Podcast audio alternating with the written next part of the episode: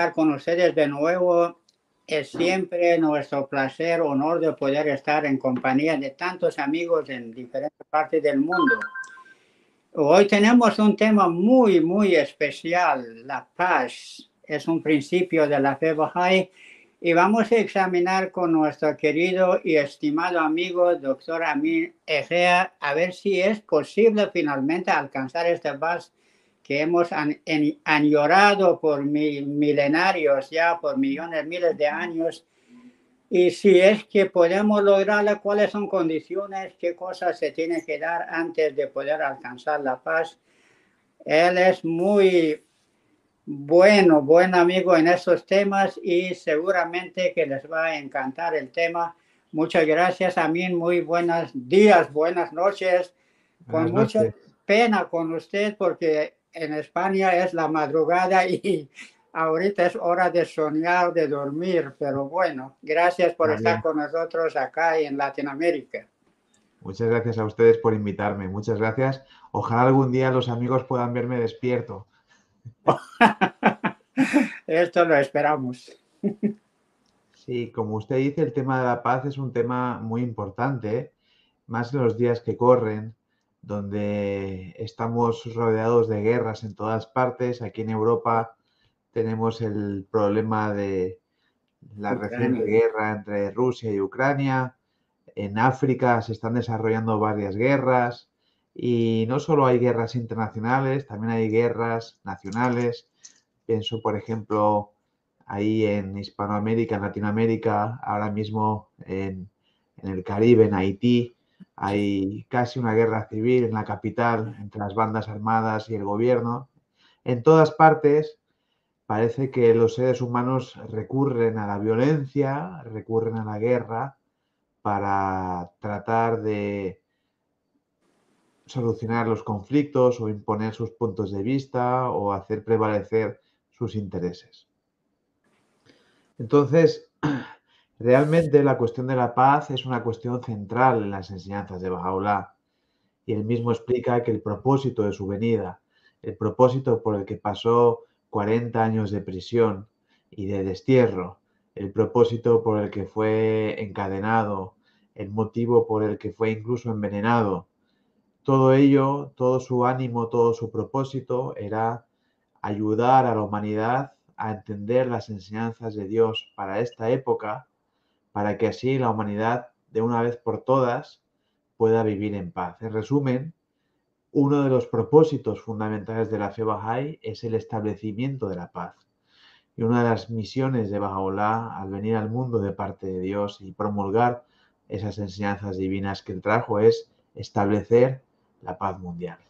Claro, el problema es cómo se puede establecer la paz mundial. Miren, hay una cuestión que es muy importante y es que no debemos pensar que la paz en el mundo va a acontecer debido a, alguna, a un milagro o a un evento súbito de carácter sobrenatural. Los que vivimos en sociedades de tradición judeocristiana estamos acostumbrados a oír sobre la venida del reino de Dios en la tierra, que un día uno se levanta y ya está todo el mundo arreglado, ya está todo el mundo bien y todo el mundo eh, en paz. Pero Bajaola enseña que en realidad esto no es así. No es algo que suceda, vaya a suceder en un momento puntual, que de repente nos levantamos, sacamos la cabeza por la ventana y vemos que ya hay paz en el mundo. Sino que más bien la paz es un proceso. Es un largo proceso que ha de tomar muchas generaciones hasta que se establezca firmemente y que requiere del esfuerzo de todos los seres humanos. Es decir, la paz no es algo que vaya a suceder de forma, no vaya a venir, la paz no va a venir sola y la paz no va a venir de repente. Es algo que va, se va desenvolviendo generación tras generación y es algo que depende de nosotros, los seres humanos, que se establezca. Cuanto más empeños realicemos, cuanto más nos esforcemos en el advenimiento de la paz, en el establecimiento de la paz, antes la tendremos entre nosotros. Y cuanto más lo retrasemos, cuanto menos nos esforcemos, más tarde se establecerá la paz y más tiempo durará el sufrimiento de la humanidad. Porque Bajaola explica que el establecimiento de la paz requiere una transformación en la esencia del ser humano. ¿Qué significa eso? Significa que el ser humano, la humanidad, el conjunto de la humanidad, necesita asimilar unos aprendizaje, aprendizajes, necesita madurar, necesita alcanzar una nueva cultura, una, nueva visión, un nuevo entendimiento para que realmente sea posible el establecimiento de la paz. Establecimiento de la paz depende fundamentalmente de dos categorías de cuestiones. Por un lado, depende de la transformación moral del ser humano. Fíjense que nuestras sociedades eh, se rigen en torno a, tres agentes, tres actores fundamentales. El individuo, la comunidad, que son las sociedades, nuestro vecindario, nuestro barrio, nuestra ciudad, nuestro país, y las instituciones, que son las que rigen los asuntos humanos a nivel de barrio, a nivel municipal, a nivel regional, de país, incluso global. La base de todo eso, la base de las instituciones, la base de las comunidades, todo es la base todo es el individuo. Si el individuo no es pacífico, no habrá comunidades pacíficas y no habrá instituciones que hagan prevalecer la paz. Es, es lógico, ¿no? Por ejemplo, si somos como individuos, somos personas corruptas, difícilmente tendremos instituciones que no sean corruptas. Si como seres humanos somos injustos o somos violentos, difícilmente tendremos comunidades que no sean injustas y no sean violentas. Todo lo que se manifiesta a nivel social y todo lo que se manifiesta a nivel institucional no es sino el reflejo de lo que nosotros somos a nivel individual. Entonces, lo primero que hace falta para el establecimiento de la paz es la transformación de los individuos, de todos los individuos. ¿Transformación hacia dónde? Transformación hacia el entendimiento, en primer lugar, de que toda la raza humana es una y que por lo tanto no debemos considerar a otras personas de otras razas, de otras naciones, de otro género, no debemos considerarlas inferiores a nosotras o distintos a nosotros, sino al contrario debemos ver a todos los seres humanos como iguales y a todos como depositarios de los mismos derechos y los mismos privilegios que nosotros queremos para nosotros mismos. Vemos hoy en día que esto no lo tenemos.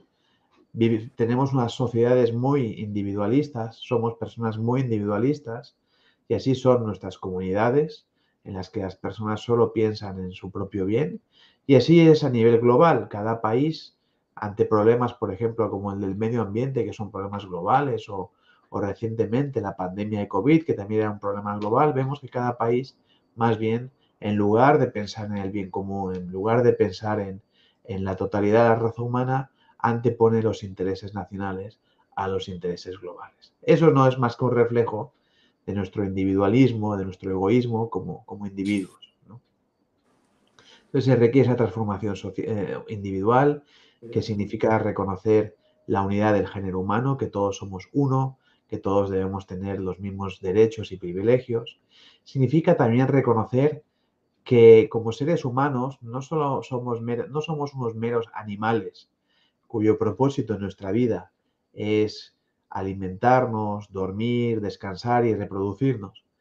no, en realidad debemos comprender que el ser humano es mucho más que eso, no es uno, un animal más, sino que tenemos una dimensión espiritual, tenemos la capacidad de manifestar en nuestras vidas cualidades espirituales como son el amor, el servicio, el respeto hacia los demás, el, compañerismo, la amistad, son todas ellas cualidades propias del ser humano, únicas en el ser humano, y que entendiendo esto, entendemos también que nuestro propósito en la vida es precisamente desarrollar estas capacidades espirituales, estas capacidades morales, desarrollarlas y entre ellas desarrollar la capacidad de servir a los demás y de contribuir no solamente a nuestro propio bienestar, a no solo preocuparnos a nuestro mejoramiento como individuos, sino también contribuir al mejoramiento de las comunidades en las que vivimos, de las sociedades en las que hemos nacido y, en las que convivimos con otros seres humanos. Entonces implica comprender qué es la unidad de la humanidad, comprender qué somos como seres humanos, que no somos menos animales, tenemos una dimensión espiritual que debemos desarrollar. Implica también ganar unos hábitos en relación con este desarrollo espiritual, ganar unos hábitos basados en lograr eh, solucionar cualquier problema, solucionar cualquier conflicto, eh, llegar a cualquier deliberación por medio de la cooperación y no por medio de la competencia. Nosotros estamos acostumbrados, si ponemos la televisión, vemos los debates políticos, vemos eh, los de, las tertulias televisivas, vemos desde los programas de deportes hasta los programas de eh, sociedad, vemos siempre personas que están peleando entre sí, discutiendo entre sí, faltándose al respeto. En las reuniones con nuestros vecinos, cuando queremos hacer algo en nuestra comunidad, en nuestro edificio, también suceden esas cosas. En los trabajos, en las familias. Permanentemente los seres humanos recurren al conflicto y a la competencia para imponer sus posturas. Sin embargo, esa transformación espiritual implica también entender que hay mecanismos más eficientes y mucho mejores para llegar a acuerdos. Y esos son recurrir al compañerismo, recurrir a la camaradería, a la, a la cooperación por medio de la consulta, por medio de escuchar a los demás qué es lo que quieren decir, eh, desprenderse de las ideas propias, todo, todo, todo una cuestión bastante compleja que creo que en otras, en otras reuniones de en, busca, en unidad en diversidad se ha hablado de la consulta y es, un tema muy importante, pero que es un paradigma totalmente diferente al que estamos habituados para llegar a acuerdos con todos y llegar a, a, negociaciones con otros. Claro, ¿cómo va a los países no, cómo un país no va a recurrir a la guerra si sus miembros, sus, los individuos que componen sus instituciones y sus comunidades están acostumbrados a pelear con otro para, para imponer su opinión? Pues la guerra no es más que el reflejo colectivo de esa carencia, esa carencia de, de poder llegar a acuerdos con otros sin emplear el conflicto. Pero además del desarrollo espiritual del individuo, que compagina todas estas cuestiones que yo voy a ir repitiendo constantemente para que queden en los que nos escuchan, reconocimiento de la unidad mundial, entendimiento de que somos como seres humanos, que tenemos una dimensión espiritual que debemos desarrollar, aprender a llegar a acuerdos y a llegar a resolución de conflictos con otros sin recurrir a la competencia y sin recurrir a la lucha, sino por medio de la cooperación y la amistad Además de estas cuestiones que suponen la transformación del individuo, otra está, otra muy importante es, eh, perdonen, acaba de entrar un bicho enorme en la pantalla de mi ordenador que me ha dado un susto terrible. Un insecto así de grande. Sí. Eh, además de eso, también es importante eh, que los individuos comprendan, eso lo, mencioné dentro del apartado de la cuestión de la, del desarrollo espiritual, comprendan que nuestro propósito es el servir a los demás, ¿no? Entonces, que en nuestra vida tiene esa doble dimensión. Por un lado, tenemos que preocuparnos por mejorarnos a nosotros mismos día a día, tanto en el plano material como en el plano espiritual, ¿no? Todos los días nos ocupamos de trabajar para ganarnos un sustento, nos preocupamos de comer para, para no caer enfermos, nos ocupamos de nuestra salud, para mantenernos bien, pero también debemos ocuparnos en nuestro desarrollo espiritual, en, trabajar esa dimensión espiritual, pero también debemos de de nosotros mismos y dedicar parte de nuestro tiempo a ayudar a nuestra comunidad, ¿no? ayudar al entorno en el que nosotros vivimos y servir a los demás. Entonces, no podemos solamente servirnos a nosotros mismos, eso es incompleto, estamos capacitados y hemos nacido con las capacidades para también servir a los demás y contribuir al mejoramiento de los demás. Y todo esto que... Sí, dígame. Unas preguntas. En mi experiencia con platicar con la gente sobre los principios bajáis, he oído que dicen, como usted mencionó, la venida del reino de Dios que fue prometido por su santidad Cristo en una oración que dejó, que por seguramente millones de veces ha sido recitado. Dicen que es una utopía, no puede haber paz, porque el hombre siempre ha vivido en problemado y y otra cosa que me dicen mucho, dicen, el ser humano es por naturaleza bélico. Y entonces por eso es imposible que pueda vivir en paz. Y ellos ponen la historia como un ejemplo. Desde que tenemos historia, siempre ha habido guerras, peleas entre tribus, gente.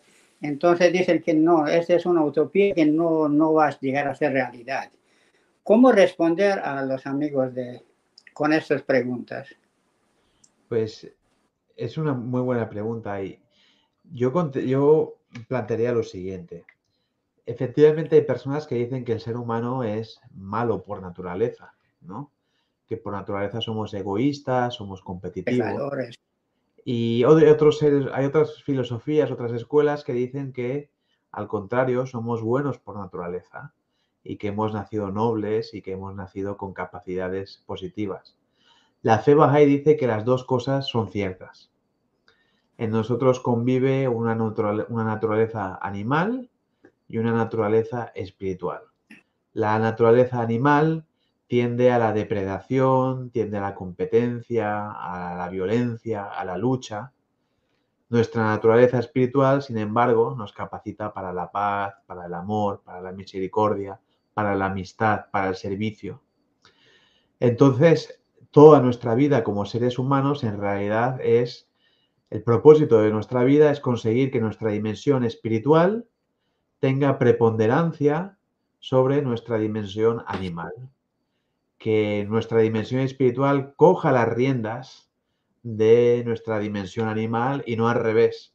Que la dimensión animal domine todo nuestro ser, domine todo nuestro comportamiento y domine todas nuestras, domine todas nuestras eh, decisiones.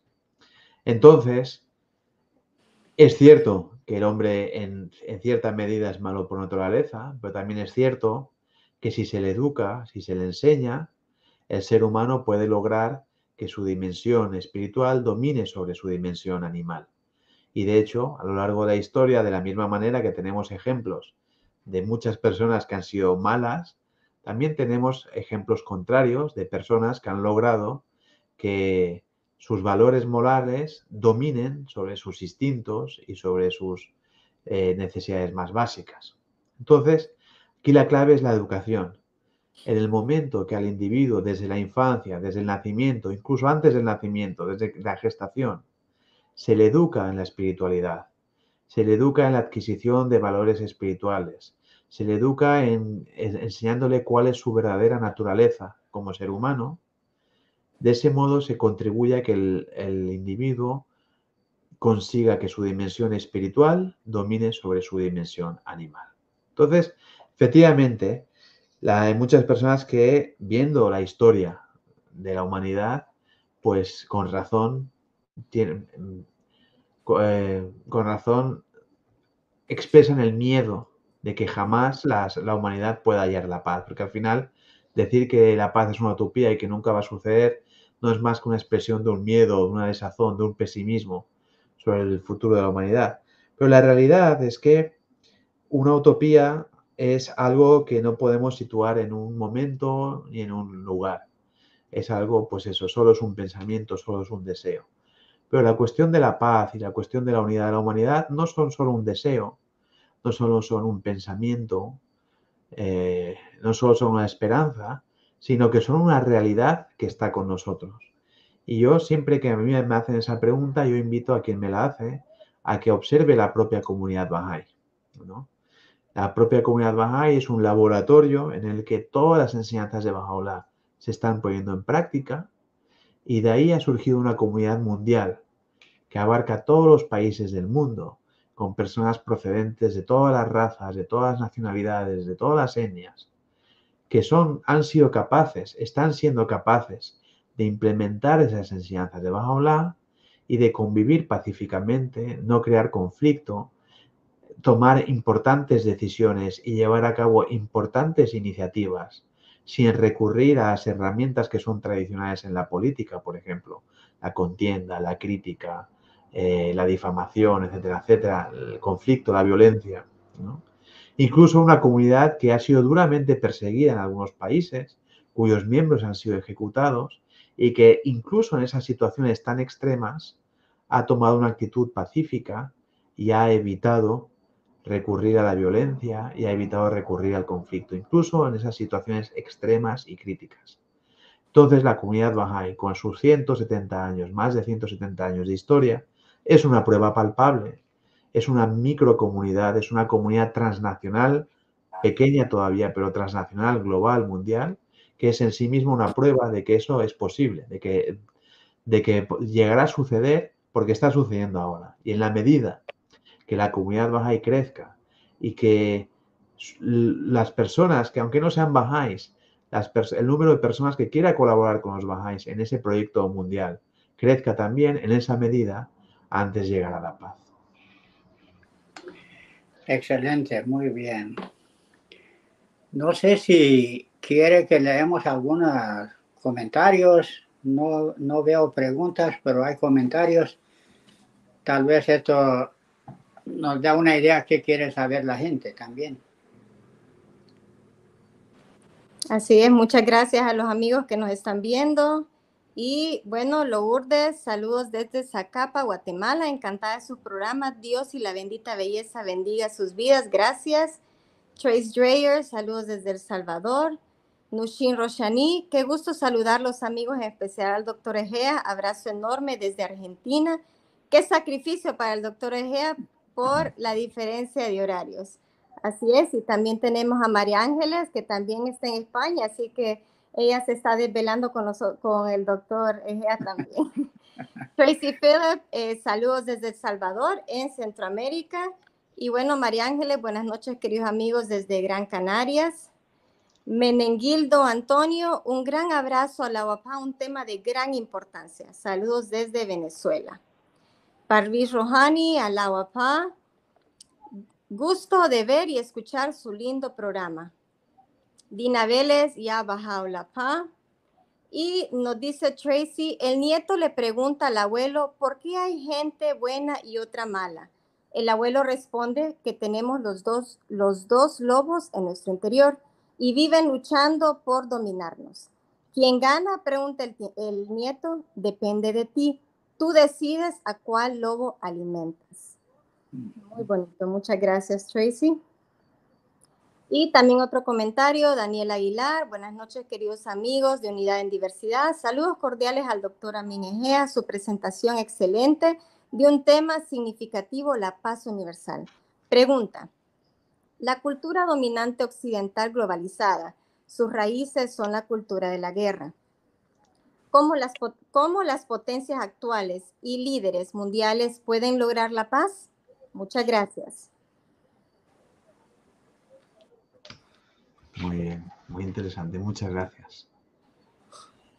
Pues ahora contestaré esta pregunta porque está enlazada, pero el, resumiendo el primer bloque de todo lo que he dicho, eh, en realidad hemos de darnos cuenta, hemos de ser conscientes que el establecimiento de la paz depende en último término de la transformación espiritual de la humanidad. Sin esa transformación espiritual, el establecimiento de la paz será totalmente imposible. Entonces, yo creo que conforme la humanidad evolucione y se desarrolle espiritualmente, repito, será un esfuerzo que tomará muchas generaciones y cada generación disfrutará de los avances cosechados por las generaciones anteriores, pero todavía se privará de, los avances que cosechen las generaciones venideras. Pues conforme el proceso de paz ah, se acelere y avance, pues las generaciones podrán ir viendo evoluciones, podrán ir viendo cambios en la forma en la que se organizan las sociedades, en la forma en la que actúan las instituciones, hasta que finalmente realmente la humanidad pueda decir que la paz ha sido establecida. Entonces, eso es lo más importante, que el conflicto, la paz, en último término, su solución depende de principios espirituales y de cuestiones espirituales. Insisto en esto muchísimo porque los medios de comunicación nos dan una vista sobre la guerra o sobre la paz totalmente diferente. Entonces nos dicen que tal y tal guerra se debe a, no lo sé, a intereses geoestratégicos o se debe a cuestiones energéticas o se debe a la existencia de petróleo en tal y cual país o a motivos económicos o lo que sea. En realidad esas no son las causas de la guerra, esas son las causas segundas de la guerra. Pero las causas primarias son de orden moral, son de orden espiritual. Son la, causa de una guerra por razones económicas no es, es antes de las razones económicas hay odio, que es un problema espiritual, hay depredación, que es un problema espiritual, hay injusticia, que es un problema espiritual, hay no entender que aquel a que atacas es igual que tú y merece los mismos derechos que tú y eso también es un problema espiritual. Entonces, más allá de cualquier eh, causa material que podamos identificar en una guerra, más allá están las causas espirituales que son las verdaderamente importantes y que son las que, las que debemos atajar. Y ese es el cometido de la comunidad mundial Bahá'í y de los amigos de la comunidad mundial Bahá'í. Entre todos, trabajar por transformando el individuo, transformar nuestras comunidades y las instituciones para que así esa transformación, ese cambio espiritual, ese cambio moral llegue a todas partes. Pero, como decía, eso es el resumen del primer bloque, la necesidad de transformación espiritual, pero hay un segundo bloque de cuestiones que también son importantes para el establecimiento de la paz. Y es que la humanidad necesita dotarse de mecanismos y de instituciones que permitan asegurar la paz. ¿no? Hoy en día una guerra no solamente es posible porque el país que desea iniciarla pues la inicia, sino que también las guerras son posibles porque no hay mecanismo alguno a nivel mundial que permita impedir una guerra. Me explico. la humanidad hoy en día tiene órganos de gobierno como Naciones Unidas que son muy débiles. No tienen la capacidad ejecutiva suficiente para sancionar a un país o para frenarlo en el momento que ataque a otro. Ni siquiera son capaces de prevenir que dentro de un país ese gobierno, esas instituciones del país violen los derechos humanos de sus propios ciudadanos. Tampoco en esas cuestiones tienen nuestras organizaciones internacionales poder alguno ni capacidad alguna. Así que vemos que es necesario que la humanidad se, se dote, el mundo se dote de un sistema parlamentario, de un sistema de gobierno mundial que realmente tenga poderes ejecutivos, tenga poderes judiciales y tenga poderes legislativos, como cualquier gobierno nacional, y tenga también incluso fuerzas de seguridad, de manera que sea capaz de frenar cualquier intento de iniciar una guerra inmediatamente. ¿no? Eso se llama principio de, seguridad colectiva. Necesitamos unos organismos mundiales capaces y fuertes que además tengan mecanismos de seguridad colectiva. Tengan unas fuerzas armadas, tengan unas fuerzas de seguridad, igual que en nuestros países, ¿verdad?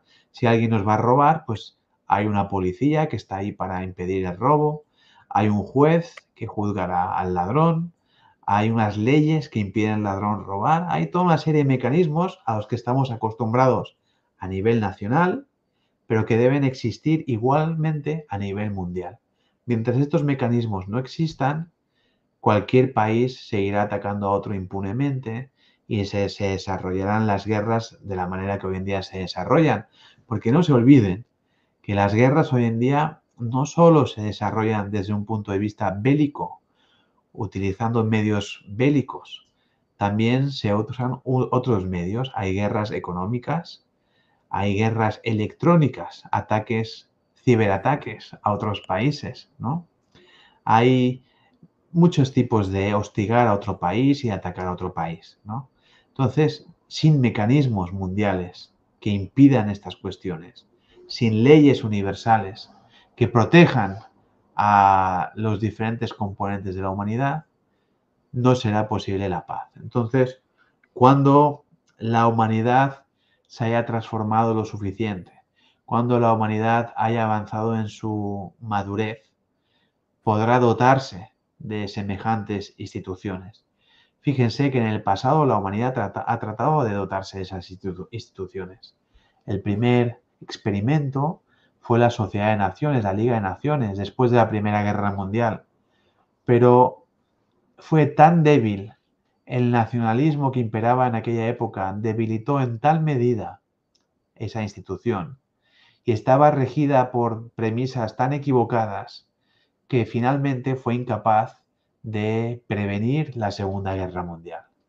Y cuando estalló la Segunda Guerra Mundial y más de 50 millones de personas murieron en los campos de batalla en todo el mundo, menos en el continente americano, eh, la humanidad se dotó de las Naciones Unidas y nuevamente las Naciones Unidas nacieron con una gran potencialidad, con unas grandes metas y unos grandes objetivos, pero poco a poco se fueron debilitando.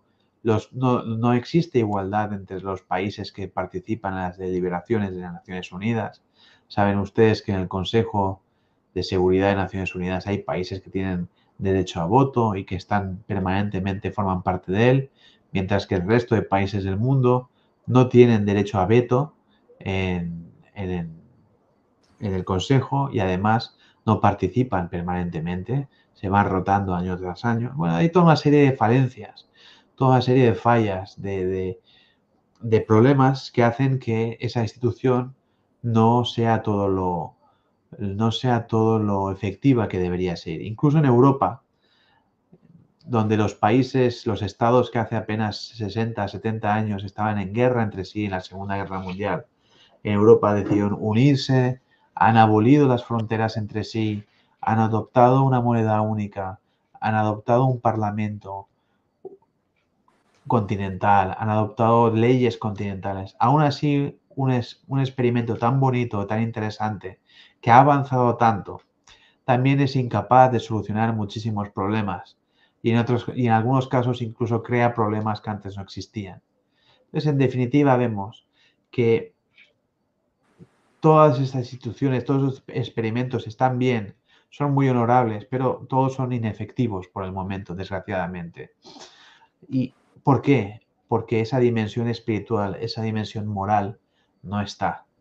¿no? Entonces, mientras haya prejuicios nacionales, mientras haya sentimientos de superioridad, mientras haya una visión de ver a otros países y a otros pueblos como inferiores, todos estos organismos, mientras exista la corrupción, mientras los intereses nacionales antepongan a los intereses globales, todas estas instituciones internacionales estarán abocadas al fracaso. Por eso es bueno que existan, pero sin la dimensión espiritual nada tienen que hacer. Entonces, con seguridad en el futuro, conforme la humanidad se transforme espiritualmente y madure, y ojalá que madure por sus propias iniciativas y no por experiencias negativas, como ha sucedido en el pasado, conforme la humanidad madure, sin duda se dotará de nuevas instituciones que realmente sean efectivas y realmente podrán lograr aquello para lo que sean creadas. También es importante que la humanidad se dote de un idioma internacional, ¿no? Fíjense cómo hoy en día los nacionalismos en todo el mundo usan la lengua como la principal herramienta para distinguir a unos seres humanos de otros, ¿no? Y ahí donde hay una lengua se establece un Estado o se quiere establecer un Estado y se provocan fuertes divisiones con otras personas de otras lenguas, con otras personas de otras nacionalidades, ¿no? Paola dice que es importante que toda la humanidad adopte, además de su lengua materna, que es importante mantenerla y conservarla, adopte también una lengua internacional auxiliar, de manera que, a cualquier lugar al que vayamos podamos conversar en esa lengua internacional, podamos comunicarnos con otras personas y nos sintamos como nuestra casa, ¿no? Yo no sé chino. Si hoy fuera la China, me sería muy difícil sentirme como en mi casa. No entendería nada de lo que la gente habla a mi alrededor, ni podría conversar con nadie que está ahí.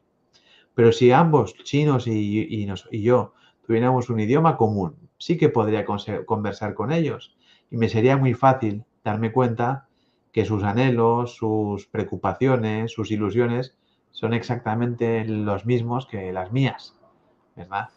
Porque podría comprenderlos, podría escucharlos ellos me podrían escuchar a mí. Entonces es importante que la humanidad se dote de un idioma internacional auxiliar. Como decía, es importante tener un parlamento, un tribunal supremo. En cualquier conflicto que tenemos con una persona, acudimos al juez, ¿verdad? Acudimos a la justicia, que aplica las leyes y que sanciona al que ha hecho algo mal. Eso que existe a nivel individual dentro de los países, eh, que, existe para dirimir los problemas entre individuos dentro de un país, debe existir también a nivel mundial para dirimir en los problemas entre dos naciones, entre dos estados. pero nuevamente, no será posible hasta que la humanidad no haya alcanzado la madurez suficiente para que estos organismos sean realmente efectivos. Ha habido experimentos de tribunales de justicia internacionales, ha habido algunos experimentos, de hecho tenemos un tribunal de justicia internacional que actúa solamente para aquellos países que voluntariamente han deseado formar parte de estar bajo su auspicio. Y creo que, si no estoy equivocado, en estos momentos solo 82 países han firmado tratados que le sitúan bajo los decretos, las sentencias del Tribunal Internacional de Justicia, que ni siquiera tiene plenos poderes para, para tratar cualquier asunto. Entonces, esas son todas las carencias que hay hoy en día. Y nuestra oyente preguntaba qué puede hacer la humanidad y hablaba de esa cultura de la paz, de la guerra, que la sociedad occidental ha globalizado. Yo, yo no diría que la cultura de la guerra pertenece únicamente a la sociedad occidental. En realidad, miremos donde miremos, vemos que la cultura de la guerra siempre ha existido. Por ejemplo, si miramos en África, vemos que el antiguo imperio Egipto, egipcio, por ejemplo, está en constante lucha con sus vecinos y realizaba conquistas y dominaba otros pueblos. Si vemos a los antiguos pueblos de Hispanoamérica, por ejemplo, pues vemos como, por ejemplo, los, mexicas tenían subyugados a otros pueblos de lo que hoy llamamos México, o, como eh, los incas también tenían subyugados otros pueblos, etc. Siempre ha existido en Asia, por supuesto, pues podemos ver cómo, yo qué sé, la antigua Persia permanentemente estaba en guerra con sus vecinos, con, Roma.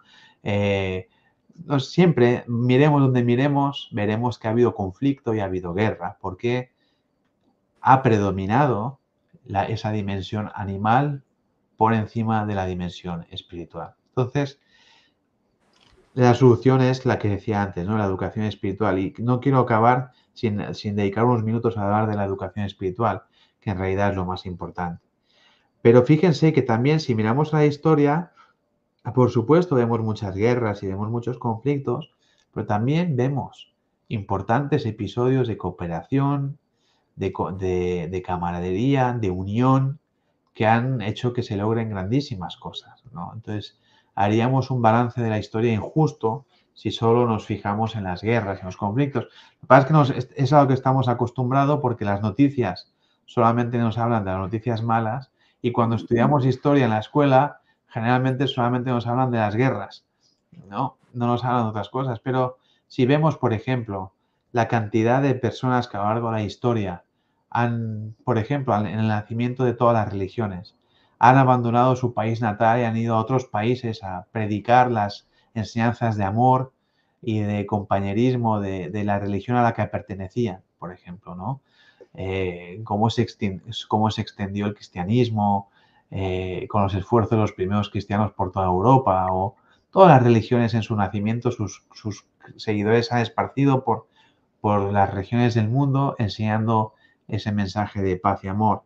O vemos, por ejemplo, cómo los países han hecho alianzas entre sí para hacer frente a problemas importantes. He puesto como ejemplo eh, la Unión Europea, pero hay otros muchos más que, se podrían dar en el mundo, o cómo los países se, solidarizan los unos con los otros y se prestan ayuda en momentos de crisis también, ¿no? No solamente compiten, sino que también en algunos momentos de crisis se prestan ayuda.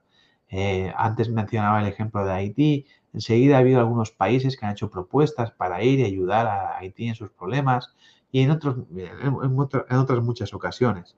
Se puede, por supuesto, debatir si la ayuda es más efectiva o menos efectiva, pero no se puede dudar de que, de en muchos casos ha supuesto un gran sacrificio económico, incluso de humano. Pero, volviendo al tema central, que son los requisitos espirituales para lograr la paz, nada de eso se puede conseguir si no hay una educación espiritual, ¿no? Eso es lo más importante y lo más fundamental. Y eso, fíjense, la, la educación espiritual, cómo falta en nuestra sociedad. Si ahora vamos a cualquier padre o madre de un niño pequeño y le preguntamos, ¿tú por qué quieres que tu hijo vaya a la escuela? ¿No? Nos dirá, para que aprenda. Y le decimos, ¿para qué quieres que aprenda? Para que tenga un buen trabajo. ¿Para qué quieres que tenga un buen trabajo? Para que gane dinero. ¿Para qué quieres que gane dinero? Para que tenga su casa, su televisión, sus cosas, ¿no? Hoy en día vemos la educación para eso, como un medio para no quedarnos atrás y poder conseguir bienes materiales. Pero desde el punto de vista Bahá'í, de acuerdo a las enseñanzas de Baha'u'llah, la educación tiene un propósito mucho más elevado. La educación, en primer lugar, sirve para lograr la igualdad entre seres humanos. Por ejemplo, si se educa a personas, si se educa a las mujeres igual que a los hombres, las mujeres y los hombres alcanzan igualdad si se educa a personas de diferentes naciones o diferentes razas de la misma manera, se les da las mismas oportunidades educativas, entonces también alcanzan el mismo nivel de desarrollo, alcanzan igualdad, ¿no? Entonces la educación sirve para alcanzar igualdad. La educación material, ¿sí? Pero además la educación material hay una educación que es eh, una educación que es espiritual. Fíjense que mandamos a nuestros hijos a la escuela, les enseñan matemáticas, les enseñan inglés, les enseñan lengua española, Aquí en mi tierra también, además de la lengua española, la lengua catalana, les enseñan historia, biología, todas estas materias, pero no les enseñan que no hay que mentir, que, no hay que, hay que ser honesto, que hay que ser justo. No les enseñan nunca qué es el ser humano, lo que hemos hablado antes de la doble naturaleza del ser humano y la importancia de que nuestra naturaleza espiritual domine por sobre nuestra naturaleza material. Eso no se lo enseñan nunca no les preguntan ni les hacen reflexionar jamás sobre ¿para qué estamos aquí? ¿Cuál creéis que es el propósito de vuestra vida? Todos asumimos, todos asumen en el sistema educativo que el propósito de la vida es, al final, lograr comprar cosas, ¿no? El último término, trabajar para qué? Para tener cosas, para ganar plata, para tener cosas. Ese es el último término, la base del pensamiento del mundo en el que vivimos hoy en día. Pero está bien, hay que enseñar matemáticas, hay que enseñar los, idiomas, las personas deben saber expresarse. Cuanto más conocimiento adquiere una persona, más libre es, menos depende de otros. Y como decía antes, cuanto más se educa a, los seres humanos, más igualdad adquieren entre ellos, sobre todo entre los colectivos que históricamente han estado más oprimidos. Si se educa, alcanzan igualdad con respecto a los colectivos que no han estado oprimidos, ¿no? He dado antes el ejemplo del hombre y la mujer. Pero además de esta, esta educación hay que dar una educación espiritual. Hay que enseñar valores morales. Hay que enseñar qué es un ser humano, para qué estamos aquí, cuál es nuestro propósito en la vida como individuos y cuál es el propósito de la humanidad, en la finalidad de la humanidad. ¿Por qué? Pese a tener tanto, somos infelices, ¿no? Fíjense, cualquier animal, una vaca, este es un ejemplo que ha dado el Baja, para ser feliz necesita muy poco. Necesita comer hierba y dormir, no necesita nada más. Un pajarillo, para ser feliz, ¿qué necesita? Su nido y un poco de semillas, nada más. Y nosotros con todo lo que tenemos, ciencia, medicina, economía, derecho, universidades, internet, tecnología, todas las cosas que tenemos y sin embargo no conseguimos ser felices. Y si solo tuviéramos un nido y unas semillas para comer, tampoco seríamos felices, ¿no? Desde luego no tendríamos hipoteca, pero no seríamos felices. Entonces, hace falta algo más. El ser humano necesita algo más para ser feliz. Y eso es precisamente alimentar su dimensión espiritual, fortalecer su dimensión espiritual. Y esto hay que enseñárselo a los niños. Hay que enseñarles que su verdadera felicidad depende de que pongan su atención y pongan el foco de su vida en lo espiritual y no en lo material, porque todo lo material es transitorio, viene y va, cambia. Hoy soy feliz con mi celular, mañana sacar un modelo mejor, ya seré infeliz porque tengo un celular viejo y así sucesivamente. Los niños desde pequeños deben aprender qué es la verdadera felicidad, para qué estamos aquí, qué es el ser humano, cuál es el propósito de nuestras vidas a nivel individual y a nivel colectivo, ambas cosas. ¿Cómo podemos contribuir al bienestar de nuestra sociedad? ¿Cómo podemos contribuir, en primer lugar, al bienestar de nuestra familia y después al bienestar de, nuestros, de, nuestro colegio después al, al bienestar de nuestro vecindario, de nuestro barrio, de nuestra localidad, de nuestro país y finalmente al bienestar de la humanidad? Todo eso se debe enseñar a la, infancia, a los niños. Y nada de eso, desgraciadamente, se enseña hoy en día en las escuelas. Por ese motivo, la comunidad Bahá'í desde siempre ha puesto grandes empeños y ha puesto grandes esfuerzos en educar a la infancia, en proveerla de educación espiritual, porque sin esto es imposible la paz, es absolutamente imposible. Si los niños y las generaciones futuras solo reciben la influencia de las fuerzas de la sociedad, que es esa violencia, esa injusticia, esa corrupción, si solo reciben esa influencia, es imposible que las generaciones futuras puedan tener un mundo mejor que el que tenemos nosotros.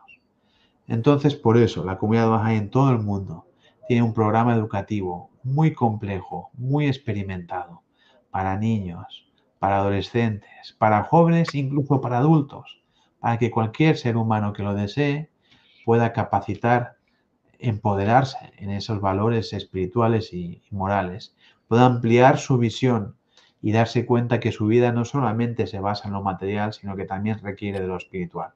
Y por eso la comunidad Bahá'í en todas partes invita a todos, a todos los conciudadanos a participar en estos programas.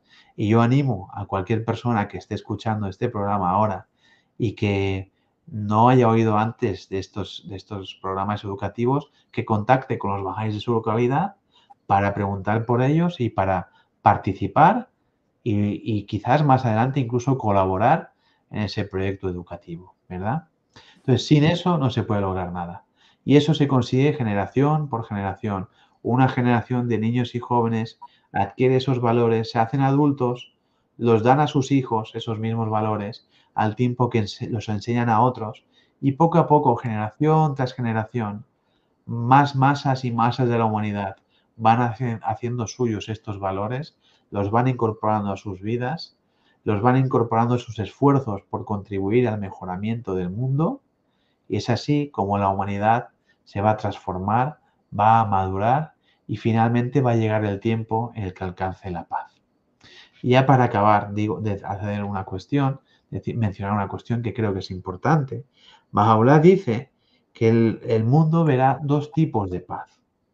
Una paz él la llama la paz menor, y es una paz que él dice que vendrá cuando todos los gobiernos del mundo firmen acuerdos eh, que establezcan de forma definitiva, por ejemplo, las fronteras entre los países y que marquen de forma ya final cualquier acuerdo sobre cualquier contingencia que exista entre las naciones del mundo. Esa será una paz incompleta, será una paz que simplemente será la ausencia de guerra. Pero eso no significa que se acabe con la injusticia, que se acabe con la violencia, que se acabe con la corrupción, que se acabe con que haya paz social, ¿verdad? Eso no significa que haya nada de eso. Simplemente será una paz entre estados, un convenio entre estados. En cierto modo eso ya existe, pero aún ha de mejorar más. La verdadera paz, dice Gaula, es la más grande paz, en la que no solamente habrá una paz entre estados, sino también habrá una paz entre los seres humanos. Habrá paz social, habrá prosperidad social. Se eh, eliminarán los extremos de riqueza y pobreza, todo el dinero que hoy se gasta en armas, en armamentos, en ejércitos, se destinará a mejorar la vida de los seres humanos, a investigar sobre cómo prolongar la vida humana, a investigar sobre, sobre la, en todos los aspectos de la ciencia. Entonces será una paz verdadera, en la que haya justicia, en la que haya camaradería, en la que haya paz social, en la que uno se pueda sentir seguro en cualquier lugar del mundo al que vaya y se pueda sentir como en su casa. Nuevamente, eso no es una utopía, porque dentro de la comunidad Bahá'í eso ya está pasando. A cualquier lugar que vaya un Bahá'í encontrará hermanos y hermanas con los que pese a tener diferente cultura, diferente raza, diferente nacionalidad, con los que se encontrará como si fueran sus, su familia. Y, llegar, y, podrá conversar con ellos sin recurrir al conflicto, a la violencia. Entonces, quien piense que la paz es algo lejano y que nunca va a suceder, que se fije, solamente falta, hace falta que se fije en la comunidad Bahá'í, ese laboratorio donde se está poniendo en práctica todo eso y donde se están cosechando ya resultados para ver que al contrario es algo cierto, es algo que ya está sucediendo y que lo que necesita solamente es crecer, extenderse y finalmente abrazar a toda la humanidad. Muchas gracias por, su paciencia. Qué bonito, qué bonito. Gracias también. Tenemos algunos comentarios que Rugi nos va a ayudar a leer. Así es, muchas gracias a los amigos que están viendo el programa. José Ismael Mejía, saludos don Ruge, es un placer volver verlo por este medio. Muchas gracias. Manuel Joaquín Alawapá, Eti Pimienta, saludos a todos los amigos bajáis del mundo. Miguel Ángel Alawapá, soy de Quilmes, partido de Buenos, de Buenos Aires, Argentina. Bariviar, un obstáculo para la paz es la noción de soberanía nacional. Sandra Vázquez, saludos, un placer escuchar el mensaje y verlas. Y Daniel Aguilar, una pregunta. ¿Cuál es el rol de la mujer en el establecimiento de la paz mundial? Gratitud a la Muy bien, muy, buenas preguntas. Sobre el tema de la soberanía nacional, la verdad es que es un tema muy interesante y que a mí eh, ha sido objeto de muchas reflexiones por mi parte. Yo creo que hoy en día uno de los mayores obstáculos, hace 100 años en la época de Bajaola, en la época de Abdul Baha, eh, uno entre los obstáculos para la paz estaba, por ejemplo, el racismo, ¿no? Abdul Baha identificó tres, tres, bueno, identificó varios, pero él siempre repetía tres, tres eh, causas de la guerra, los prejuicios raciales, los prejuicios nacionales y los prejuicios religiosos. Los prejuicios raciales prácticamente están desaparecidos, por lo menos no causan guerras, no son causa de guerras, como sucedía en el siglo XIX y como sucedió en la primera mitad del siglo XX, ¿no? que eran guerras muchas veces iniciadas de acuerdo a prejuicios raciales y eh, algunos casos eran guerras de exterminación, las, todas las guerras coloniales en el siglo XIX pues era, se hacían bajo la idea de que el hombre blanco es superior a otros pueblos y debe dominarlos y finalmente estos deben desaparecer. Deben o estar al servicio del hombre blanco o desaparecer. Eso ya, ya no existe, o al menos no de, la, de, esa manera. El odio religioso, por supuesto, ahí está. Ahí está, pero tampoco es como antes. Eh, hoy es muy difícil que entre protestantes y católicos surja, surja, una guerra a los 100 años, por ejemplo, ¿no? Pero sí que es cierto que todavía en algunas partes del mundo los, prejuicios religiosos, el odio religioso, eh, está provocando además de forma hace muy poco, está provocando guerras y, conflictos. Pero sin duda, el problema que sigue ahí, que está ahí desde el siglo XIX, es el problema del nacionalismo. El nacionalismo no solamente es el causante de la mayoría de las guerras, incluso esas guerras de origen religioso, podríamos pensar que también son guerras de origen nacionalista, ¿no? que guerras nacionalistas que cogen la religión como, adoptan la religión como coartada. El nacionalismo se inventó en el siglo XIX junto al racismo, se desarrolló en todo el siglo XIX, se desarrolló en todo el siglo XX y todavía sigue entre nosotros de forma muy fuerte y parece que cada vez más.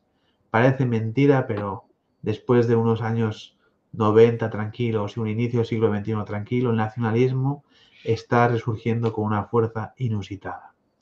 Nacionalismo es una ficción según la cual pensamos que aquello que nos define como personas es el lugar en el que hemos nacido o nuestra cultura.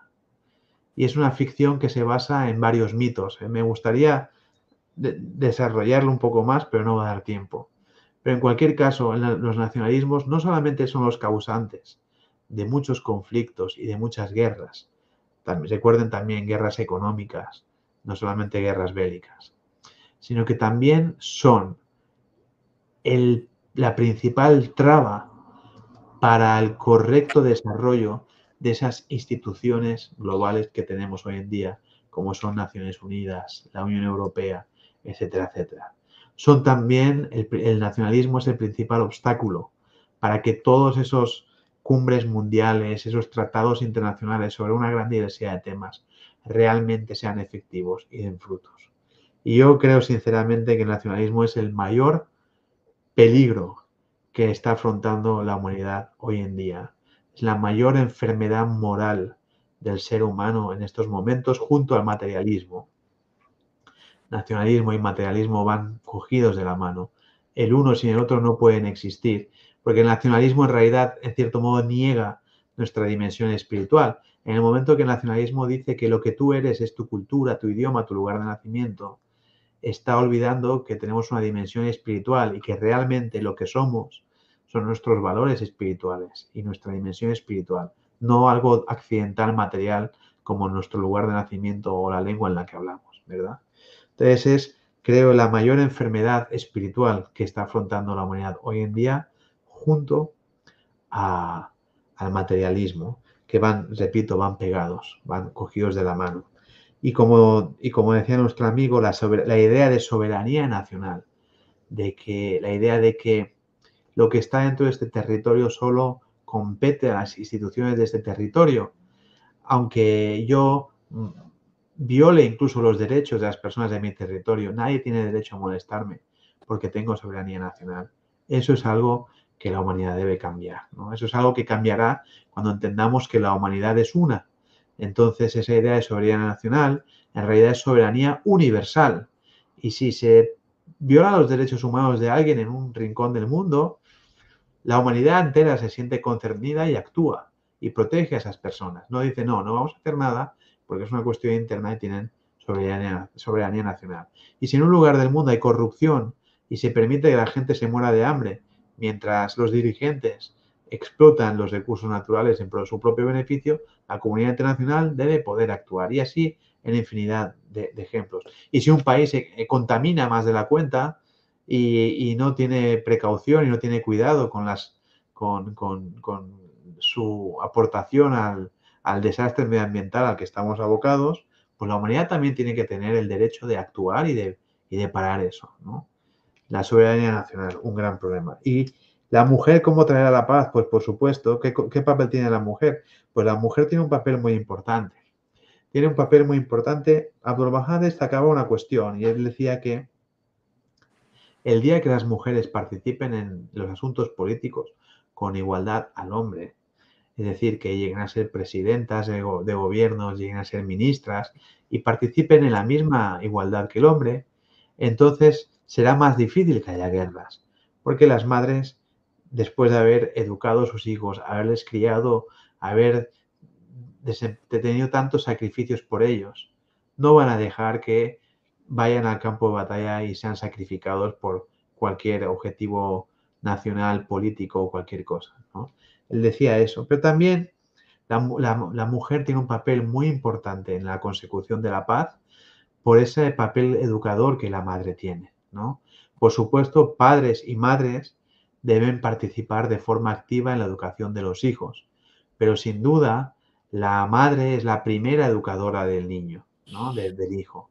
Es la que desde incluso la gestación está ah, contribuyendo a la formación y al desarrollo de, la persona, ¿no? Entonces, como primera educadora de los niños, la mujer tiene un rol fundamental en esa educación espiritual y en ese transmitir esos valores espirituales que son fundamentales e imprescindibles para el establecimiento de la paz.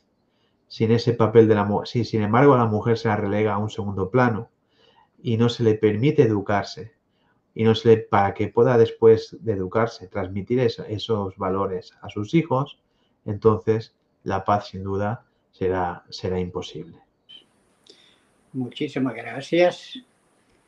Y tenemos unos, eh, bueno, comentarios Hemos visto, Irmaneli Duki, hemos visto que alumnos de una escuela han desarrollado modales loables después de un año de asistir a la clase de niños. Duki, felicidades amigos, saludos amigos, abrazo Rugi y Rujo. Muchas gracias. Leila Hillman, Alawapa. Y Tracy Phillip, gracias doctora Gea, bendiciones y gracias a usted y a las queridas personas que organizan este programa. Así que muchas gracias amigos por todo. Antes de terminar, porque ya, ya es la hora, pero queremos compartir con ustedes un video musical que nos, eh, bueno, nos envió nuestra querida Leonor Deli, está enfermita, así que esperamos se recupere pronto.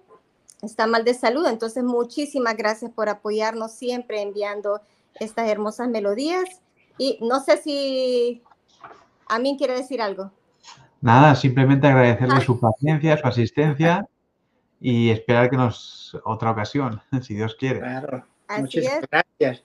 Y también yo quiero agradecer a algunos compañeros míos que estaban participando en comentarios. Muchísimas gracias, me da mucho gusto que ven el programa. También a un amigo que ayer estuve platicando con él de Santa Bárbara. Él también dice que les gustan los programas, me da mucho gusto se llama Darwin Sagastume. Entonces un saludo a Darwin y a todos los amigos y compañeros que están viendo el programa. Muchísimas gracias a nuestro queridísimo amigo, a mí que realmente hace un sacrificio para asistir a este programa porque donde está él empieza a las 2 de la mañana y aquí tranquilo 6 de la tarde. Muchísimas gracias. gracias. A ustedes, a ustedes. Y antes de poder pasar al video, eh, solo avisarles que el próximo tema es el doble natalicio. Son dos días muy especiales en la comunidad Bahá'í que estamos celebrando. Entonces, eh, les animamos a poder participar de este programa también. Y cualquier consulta o duda o si quieren comunicarse con su comunidad, pueden hacerlo a través de nosotros también en Unidad en Diversidad 9 a gmail.com. Podemos apoyarles en poder eh, conseguir correos electrónicos de sus asambleas locales o amigos de las comunidades para que ustedes se comuniquen directamente con ellos. Así que muchas gracias. Creo que nos vamos a despedir con este eh, video musical sobre la paz y esperamos que nos puedan eh, acompañar el otro viernes. Y si le gustó el programa, denle like y share, porque es manera para que los amigos conozcan más lo que es la fe Bahá'í y cuál es el enfoque que tiene sobre diferentes temas que proyectamos aquí. Así que muchas gracias. A mí realmente agradecido porque usted está aquí todavía con nosotros. bien, Y ya, ya es algo tardecito. Así que vamos a compartir la música de Leonor y después vamos a terminar el programa. Hola, ¿cómo están? Buenas noches para los amigos de Unidad en Diversidad las bases para la paz. Hoy vengo amigos a hablarles de paz, hoy vengo amigos a hablarles de paz, porque eso es lo que la gente quiere. Y para eso debe haber unidad. Y la unidad muchas cosas requiere. Hay que ser veraz ante todo, es la base de todas las virtudes, pero no basta solamente una, hay que ser justo y amable también. De esto hay que ser muy honrado, hay que ser sincero y honesto muy bien. Y si queremos lidiar con dinero, hay que ser confiable para vivir bien. Hay que ser confiable para vivir bien. Hay que ser confiable para vivir bien. La paz es no solo alcanzable, sino inevitable, dijo Bajaula. Tiene que reconocerlo aquel que habla, porque es la verdad. Si así vivimos, queridos amigos, sé que muy pronto habrá felicidad. Para eso es que hemos nacido, para sufrir como creen los demás.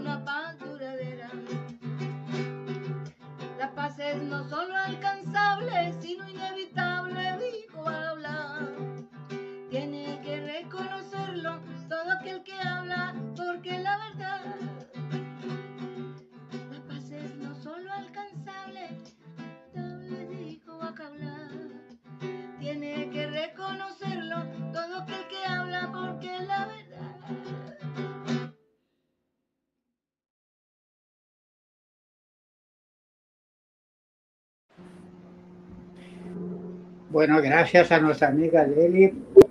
Las- el sonido estaba muy bajito, pero sí se escuchó, por lo menos lo podemos escuchar. Muchísimas gracias. Muchas Hay gracias. mensajitos más, tal vez si podemos platicar después con nuestro amigo a mí. Claro que sí, Mavi Reyes, tan bello, gracias por tanto. Hemos disfrutado esta charla que ayudará a nuestro discurso en favor de la promoción de paz y unidad en estos momentos que tanto necesita la humanidad. Y también menciona muy acercado el tema y la canción de Leo, qué alegría. Así que gracias amigos por estar con nosotros. Los esperamos el próximo viernes, si Dios lo permite, con otro tema aquí en Unidad en Diversidad. Nos vemos.